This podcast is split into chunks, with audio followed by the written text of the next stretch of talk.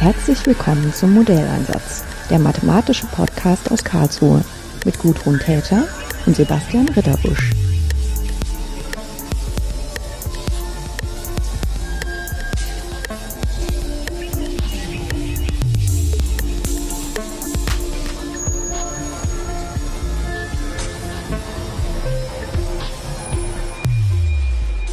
Schönen guten Tag, Gabriel. Hallihallo. Wir hatten schon länger mal geplant, uns zusammenzusetzen und ein Gespräch darüber zu führen, wie sich äh, zu führen, wie sich das eigentlich anfühlt, ähm, hier in Karlsruhe die Mathematikausbildung innerhalb der, des Ingenieurstudiengangs Maschinenbau zu erleben. Hintergrund ist, dass du mein Neffe bist. Das oh. heißt, für dich ist es schwieriger, Nein zu sagen als für andere Studenten vielleicht. Der andere Hintergrund ist, ähm, dass du eigentlich auf zwei Ebenen was sagen kannst dazu, nämlich die Ebene, dass du selber schon durch die drei Semester durchgegangen bist. Inzwischen bist du ja schon im fünften Semester, dein viertes Semester deiner eigenen Ausbildung, genau viertes. Und ähm, dass du auch dann später als Tutor gearbeitet hast, sozusagen für den Jahrgang, der etwas jünger ist als du, dann die Hausaufgaben durchgesehen hast und das ja auch nochmal eine andere Sicht auf die Dinge bringt. Und das waren die zwei Sachen, an denen ich Interesse hatte, mit dir zu sprechen. Also wie ist das, wenn man studiert? Wie ist das, wenn man dann später immer noch weiter studiert und schon als Tutor wieder mit den Anfängern arbeitet? Und dachte ich, da passt das ganz gut, wenn wir uns mal drüber unterhalten. Anfangspunkt wäre vielleicht ganz gut. Wieso hast du dich eigentlich dafür entschieden, Maschinenbau zu studieren? Ja, das ist eine gute Frage. Ähm, ursprünglich, ähm, ursprünglich kam so ein bisschen die Entscheidung durch, ich würde mal sagen, hauptsächlich auch durch so ein Computerspiel. Äh, ich war schon immer sehr, sehr technisch interessiert. Also ich habe auch, was weiß ich, als Kind viel mit Lego rumgebastelt, auch schon ähm, viel mit Robotik gemacht und also es war für mich klar, dass es auf jeden Fall in so eine naturwissenschaftlich-technische Richtung gehen sollte. Letztendlich war ein Auslöser für mich dann für ursprünglich für Luft- und Raumfahrttechnik, dass, ähm, dass ich so ein Computerspiel gefunden habe, das heißt Global Space Program. Äh, da kann man im Prinzip so Raketen bauen und es ist schon, ähm, klingt zwar relativ simpel, aber ist eigentlich auch, naja, relativ anspruchsvoll und äh, ist viel eben Physik und Technik auch schon dabei, was man eben äh, später auch, wenn man tatsächlich Raketen bauen wollen würde, auch benötigt. Und genau ursprünglich wollte ich mich dann für ein duales Studium Luft- und Raumfahrttechnik bewerben, beziehungsweise habe mich beworben.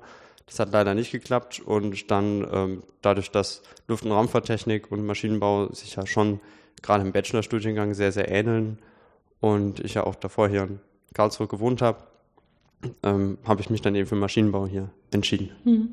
Was war denn der Ausgangspunkt, dass du dich für ein duales Studium interessiert hast? Mehr das die Richtung Luft- und Raumfahrttechnik oder mehr, dass dann diese Kombination von Praxis und Theorie gleich von Anfang an gegeben ist? Ja, ich würde sagen, es war so eine Mischung aus beiden. Also Luft- und Raumfahrttechnik kann man ja nicht so vielen Unis studieren, also hier gerade in Baden-Württemberg, ähm, an den Unis eben nur in Stuttgart.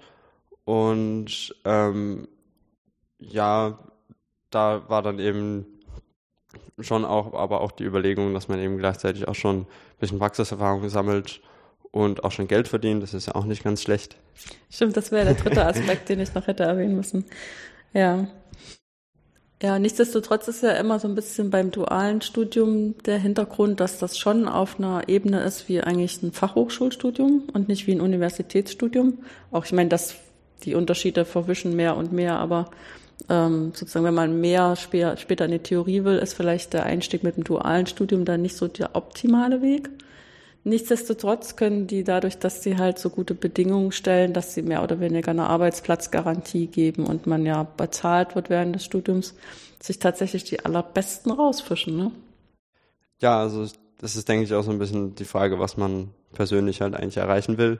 Ich meine sicher, wenn man jetzt so in die theoretische Ecke gehen will, dann äh, ist es bestimmt nichts Passendes, wenn man da ein duales Studium macht. Es ist ja auch so, dass man äh, da immer nur einen quasi Bachelorabschluss hat und wenn man dann Master machen will, dann muss man dann quasi dann doch an die Uni, lässt sich dann doch nicht umgehen. Und da kann es halt ein bisschen sein, dass es einem dann doch ein bisschen auf die Füße fällt, weil man, also ich, ich kann es jetzt selber nicht beurteilen, aber äh, kann schon sein, dass einem dann Sachen dann doch fehlen, die man halt dann eher nicht gemacht hat. Ja, wobei im Endeffekt ist es ja doch ähm, so etwas durchlässiger, als man immer so denkt, Man fängt halt dann auf einer Strecke an zu gehen und ähm, stellt dann fest, was einem gefällt und was einem nicht so gut gefällt und kann dann immer mit dem Abschluss von einer Etappe auch noch äh, Dinge anpassen. Ne? Ja. Das ist jetzt nicht so, dass man da gleich in so eine Sackgasse läuft. Nee, das nicht. Ja, ja ich finde das nur selber immer so ein bisschen putzig, dass sie im dualen Studium immer so erstmal den Anwärtermarkt so leer kaufen können. Ja, so die aller, allerbesten da hinkriegen, um dann einen Bachelorabschluss zu machen. Okay. Ich meine, ähm, du hattest ja bestimmt eine Vorstellung davon, was du denkst, was du im Maschinenbau so lernen musst. Also auch gerade so am Anfang findet man auch noch viele Informationen online, wo man so ein bisschen mhm. gucken kann. Ähm, welche Aspekte von dem Grundstudium haben dich denn am meisten angezogen? Oder hast du dich nur davon leiten lassen, dass man dann ganz am Ende irgendwann Ingenieur ist? Ich muss ehrlich gestehen, dass ich mir gar nicht so genau äh, so eins, äh, eins zu eins durchgelesen habe, was man dann eigentlich für Fächer belegt. Ich habe mich da auch so ein bisschen überraschen lassen. Äh, insgesamt habe ich erwartet, dass es jetzt äh, quasi eigentlich kein Fach gibt, das mir so, so gar nicht liegt. Also ich meine, es gibt immer Fächer, die einem besser und weniger gefallen. Das ist, denke ich, selbstverständlich. Ähm, aber insgesamt habe ich mich ein bisschen überraschen lassen, sage ich jetzt mal. Und jetzt im Nachhinein kann ich eigentlich sagen, dass es eine ganz gute Entscheidung gewesen ist. Also ähm, ich mag mein Studium und die meisten Fächer gefallen mir auch wirklich sehr, sehr gut. Genau, insgesamt ähm, ist es, würde ich sagen, ein bisschen theoretischer als gedacht. Gerade so im ersten Semester mit äh, hat man halt sehr, sehr viel äh, Theorie mit, mit äh, hier eben höherer Mathematik zum Beispiel und auch technische Mechanik, was eben auf, sehr, auf einem sehr abstrakten Level ähm, Dinge beschreibt, die für einen ansonsten vielleicht erstmal intuitiv erscheinen, wo man sich dann danach erstmal fragt, okay, ähm, wofür brauche ich das eigentlich?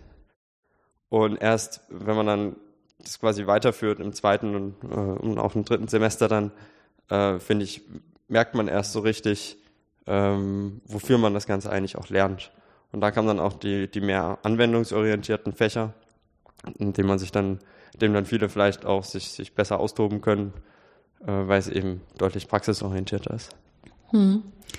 Ähm, als wir, also du, ist ja eigentlich immer relativ klar, wenn man irgendein Ingenieurstudium in Deutschland anfängt, dass Mathematik gerade am Anfang vom Studium erstmal ziemlich wichtig ist. Und du hast ja gesagt, eigentlich hast du nicht so richtig drüber nachgedacht, aber wahrscheinlich hast du hast auch fest damit gerechnet, dass das nicht dein Grundproblem wird, dass du das schon schaffen wirst. Ja, also mein, mein Vater hat schon immer gemeint, von wegen, ja, äh, hier beim Maschinenbau so, von wegen fallen die meisten eben bei Mathe durch und so. Und der ist Physiker vom Abschluss her, ja.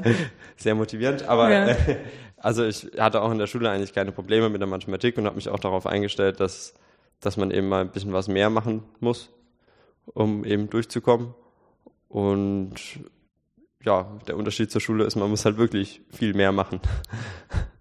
Also auch erstmal zeitlich mehr, weil einfach viel mehr Stoffdichte da ist, ne?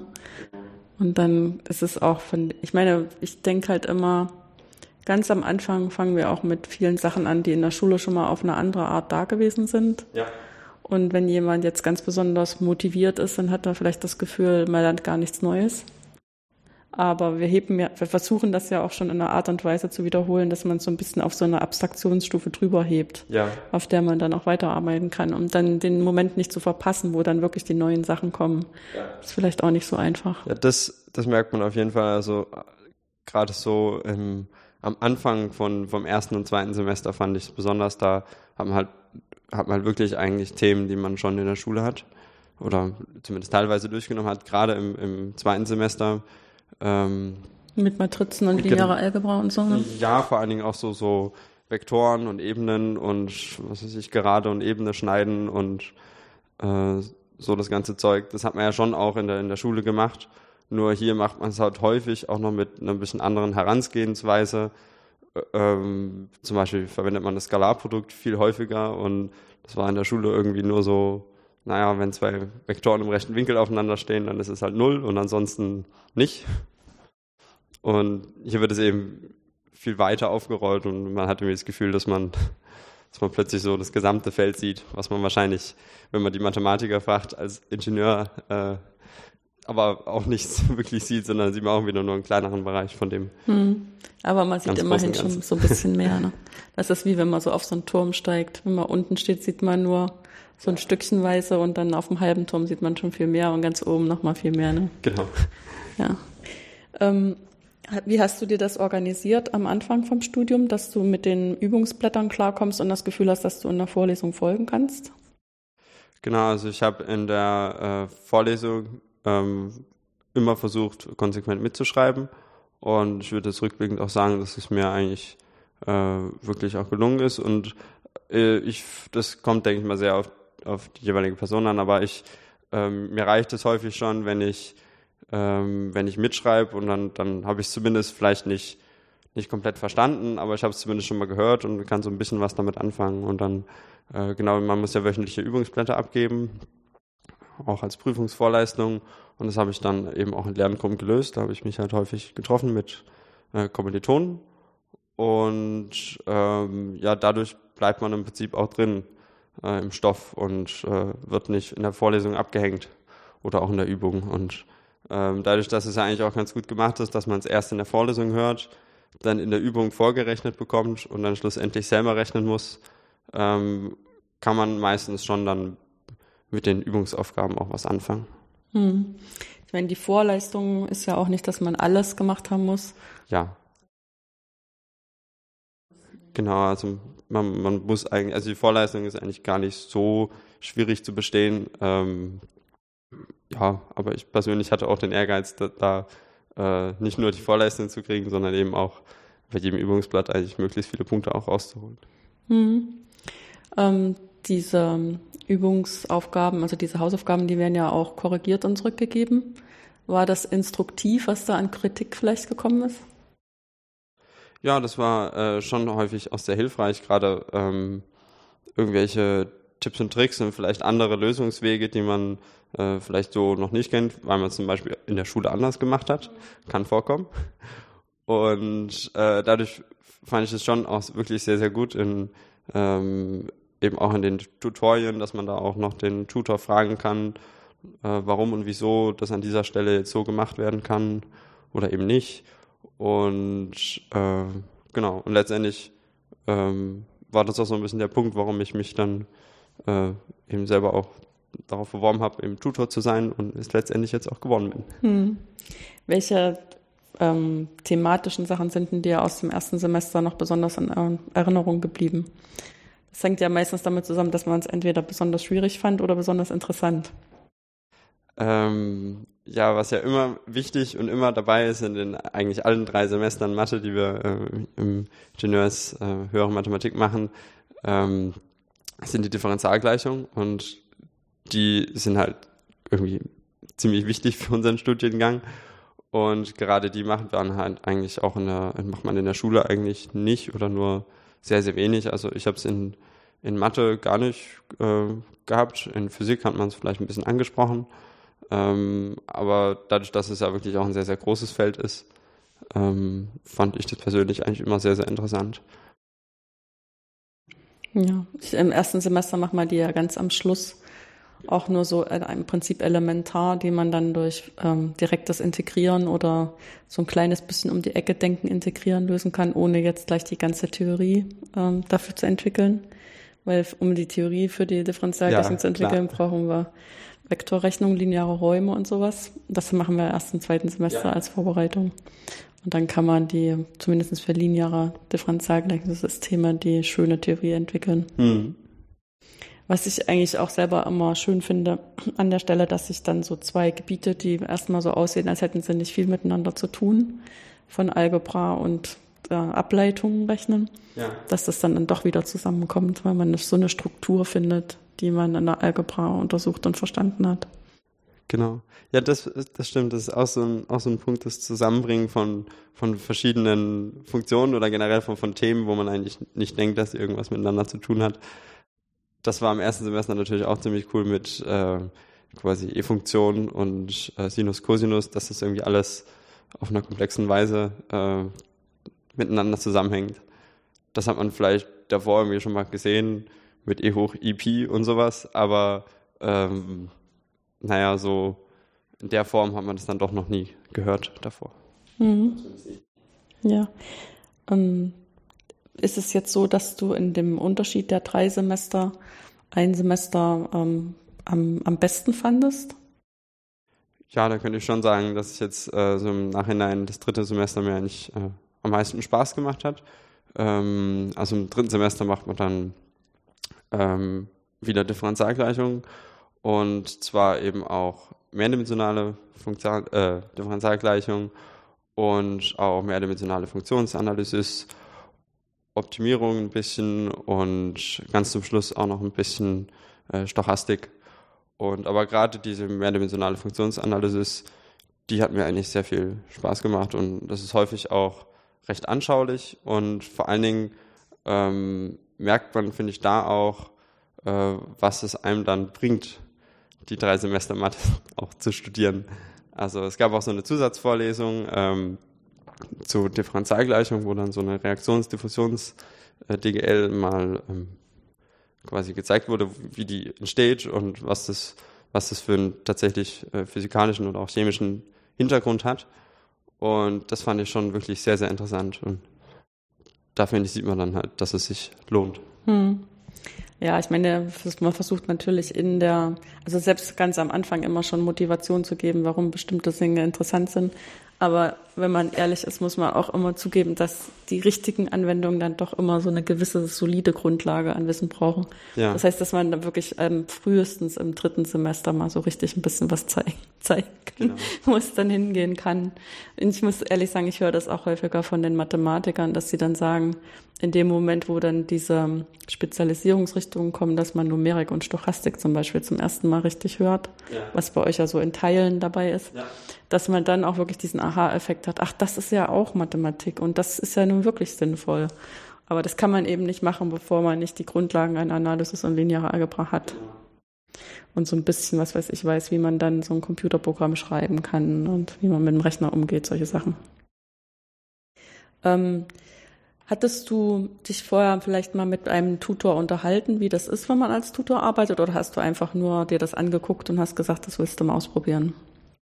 Ähm, ja, also ich habe mich nicht nicht groß eigentlich unterhalten. Also ich meine, so so grob bekommt man ja schon mit, was die was man als Tutor so machen muss. Äh, eben wöchentlich die Übungsblätter korrigieren und die Tutorien halten. Und dann gibt's noch quasi einmal pro Woche so eine Tutorienbesprechung. Ähm, ich hatte mal eine dann kurz gefragt, irgendwie, äh, das war eigentlich im Prinzip ähm, in Bezug auf das, äh, ich hatte so ein, quasi so ein kleines Vorstellungsgespräch ähm, und äh, hatte ich eben da gefragt, was da abgefragt wird oder was ich da sagen muss, ob ich da jetzt irgendwelche Differentialgleichungen lösen muss oder so. Ähm, aber das war eigentlich auch ganz entspannt.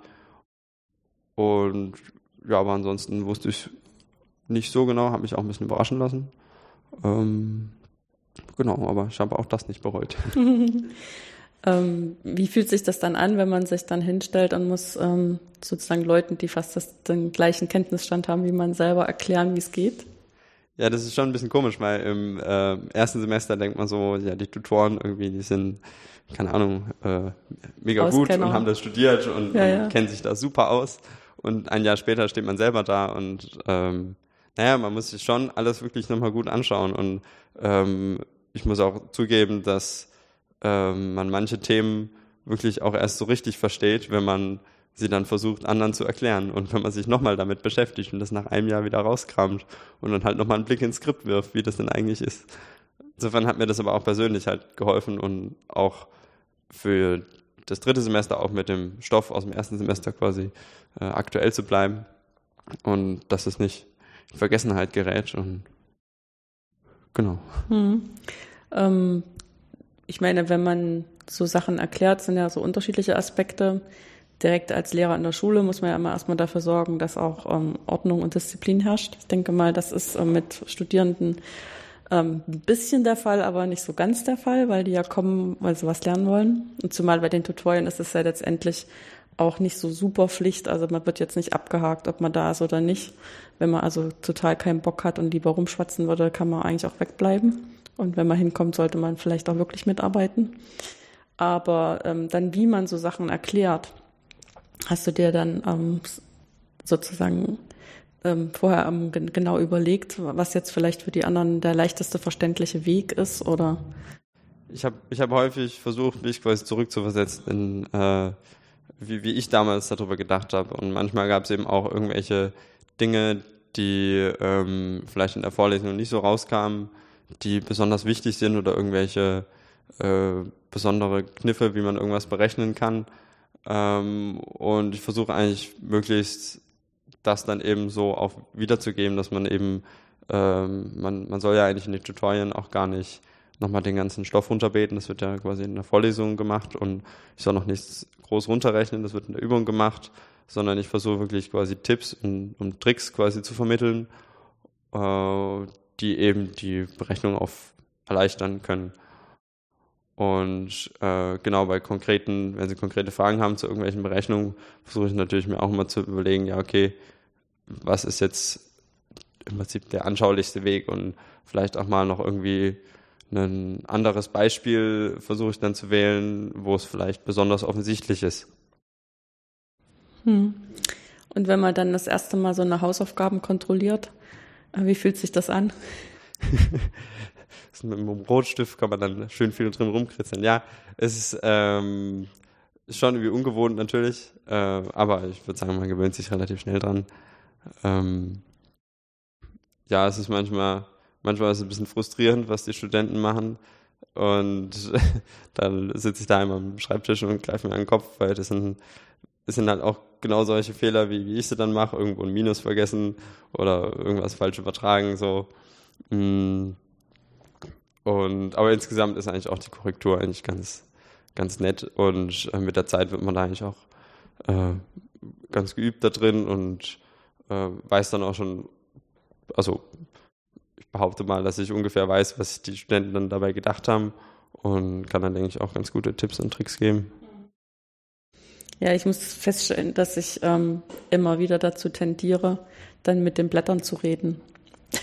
Ja. so als hätte ich den Studenten vor mir, so nach dem Motto, fängt irgendwas an zu rechnen und ich sage, ja, und kannst du nicht mal schreiben, was du jetzt eigentlich erreichen willst? Ja. Kannst du mir nicht mal einen Tipp geben, was du dir eigentlich rechnest? Ja. Ja, das, das äh, stört mich auch manchmal, wenn ähm, mittlerweile habe ich, also habe ich versucht, zumindest bei mir, eben auch in den, in den Übungen und auch in der Klausur immer ähm, so gewisserweise eine Art Fließtext zu schreiben. Also man schreibt natürlich keinen kompletten Fließtext, aber man sagt schon am Anfang so einen Satz, okay, ich will das und das erreichen und äh, wenn ich irgendeine Gleichung gelöst habe und daraus irgendwas folgt, dann schreibt man einen Satz hin, daraus folgt das und das und dass man eben so ein bisschen nicht nur die einzelnen Rechnungen hat, sondern eben auch eine ganze Struktur drumherum und das fehlt manchmal, glaube ich, den Studenten ein bisschen. Aber das ist auch sehr ungewohnt, weil man das eben gar nicht in der Schule macht. Nachher berechnet man irgendwas und dann steht das Ergebnis da. Aber ein bisschen mehr drüber nachzudenken, was man eigentlich berechnet und was das bedeutet, das ist, denke ich, für viele eben auch neu. Ja, und dann kommt ja noch dazu, dass man manchmal die Handschrift so schlecht lesen kann, ja, dass es wirklich hilfreich ist, wenn einem einfach mal noch ein bisschen mehr Kontext dazu gegeben wird, äh, was jetzt eigentlich im Kopf vorgeht, bevor man anfängt zu rechnen. Genau. Und generell ist halt, also ich meine, ich habe auch keine schöne Handschrift. Ähm, und äh, generell sollte man trotzdem halt versuchen, eine gute Struktur zu haben, dass das halt nicht kreuz und quer ist und äh, einigermaßen leserlich ist. Aber zu viel, äh, ähm, zu lange setze ich mich dann auch nicht hin und versuche irgendwelche Hieroglyphen zu entziffern. Also da bin ich dann auch manchmal äh, fies und sag, Das kann ich nicht lesen. Das kann ich nicht lesen, genau. Bei einer Klausurkorrektur sind sie da, glaube ich, auch nicht besser. ja, ich meine, es hat ja auch ein bisschen was damit zu tun. Also man muss ja nicht unbedingt jetzt eine Schönschrift trainieren, aber in, in einer Art und Weise, dass man dann ähm, Indizes voneinander unterscheiden kann in der Art, wie geschrieben wird und solche Sachen. Das, aber ich denke auch immer so ein bisschen, also das ist jetzt so eine halbe Frage an dich, dass man das erst so richtig äh, schmerzhaft spürt an der Seite, wenn man dann selber sitzt und das korrigieren möchte. Weil der Student selber, dem sagt man das ja auch, ähm, du ja. musst das so schreiben, dass ich das nachvollziehen kann. Mhm. Zum Beispiel leserlich und zum anderen mit einer logischen Struktur dazu. Und dann sagt er immer, das habe ich doch gemacht. Weil in seiner Welt hat das ja vielleicht auch gemacht. Ja, Aber wenn man dann mit anderen Sachen konfrontiert ist und das dann sozusagen nachvollziehen soll, merkt man erstmal, oh, so einfach ist das gar nicht. Was hat er sich denn jetzt wirklich gedacht? Es ist halt immer schwierig, weil für einen selber ist es halt immer logisch, was man gemacht hat, aber von außen wenn man nur das Blatt vor sich hat. Und ich meine, wenn er neben dran sitzen würde und ich ihn fragen könnte, dann würde ich das bestimmt auch verstehen, seine, seine Logik, seine Struktur, aber er sitzt nun normalerweise nicht nebendran. Ähm, du hast da jetzt in den zwei Semestern äh, Tutor sein für HM1 und HM2 wahrscheinlich unterschiedliche Gruppen gehabt. Hast du da auch ähm, Unterschiede festgestellt? Wie die arbeiten oder wie die so drauf sind? Oder vielleicht auch einfach nur so ein Fortschritt zwischen dem ersten und zweiten Semester? Ähm, jetzt im zweiten Semester sind äh, insgesamt mehr Leute im Tutorium, kann ich sagen. Ähm, ansonsten von der Arbeitsweise her hm, würde ich jetzt keinen großen Unterschied eigentlich feststellen. Ist vielleicht noch ein bisschen mehr, äh, dass ähm, ja, dass es ein bisschen mehr, sie versuchen quasi in Arbeitsgruppen eben das zu lösen. Also es gibt eigentlich fast niemand mehr allein ab. Das ist, denke ich, auch ganz gut, weil äh, gerade wenn man zu zweit oder zu dritt eben Arbeitsblätter löst, dann bekommt man häufig äh, durch eben verschiedene Leute eben noch mehr Denkanstöße und auch unterschiedliche Wege, wie man es vielleicht lösen kann. Äh, aber ansonsten ist es doch. Hm. Ja, letztendlich müsste man es auch so aufschreiben, dass wenigstens die drei Personen in der Gruppe die Lösung nachvollziehen können, was schon mal eine bessere Voraussetzung ist dafür, dass es auch ein Vierter, der es durchsieht, verstehen kann, genau. als wenn man ganz allein mit dem Blatt ist. Genau. ähm, Hast du vielleicht Sachen, wenn du jetzt ähm, so mit Abstand guckst auf dein erstes Semester, die du äh, von heute aus gesehen anders machen würdest? Also im Sinne von, welchen Ratschlag würdest du jemandem geben, der im nächsten Semester anfängt, Maschinenbau zu geben und dann irgendwie diese Mathe klar schaffen muss? Ja, ich würde ihm den Rat geben, nicht äh, nicht nur äh, die Vorleistung bestehen zu wollen, sondern wirklich alles zu lösen, weil äh, also im Prinzip ist es ein, äh, die Vorleistung ist ja, behaupte ich mal, jetzt äh, eigentlich insofern nur dafür da, dass, dass die äh, Studenten eben unter der unter dem Semester was tun. Und dann ist es im Prinzip so eine, so ein, so ein, manchmal gefühlt so, so ein Wettkampf zwischen den Fakultäten irgendwie, wer jetzt da die, äh, schwierigeren Sachen macht, aber da ist es, ist es, finde ich, von der, von der Mathefakultät schon, schon ganz angenehm, dass man wirklich eigentlich gar nicht so viel machen muss für die Vorleistung.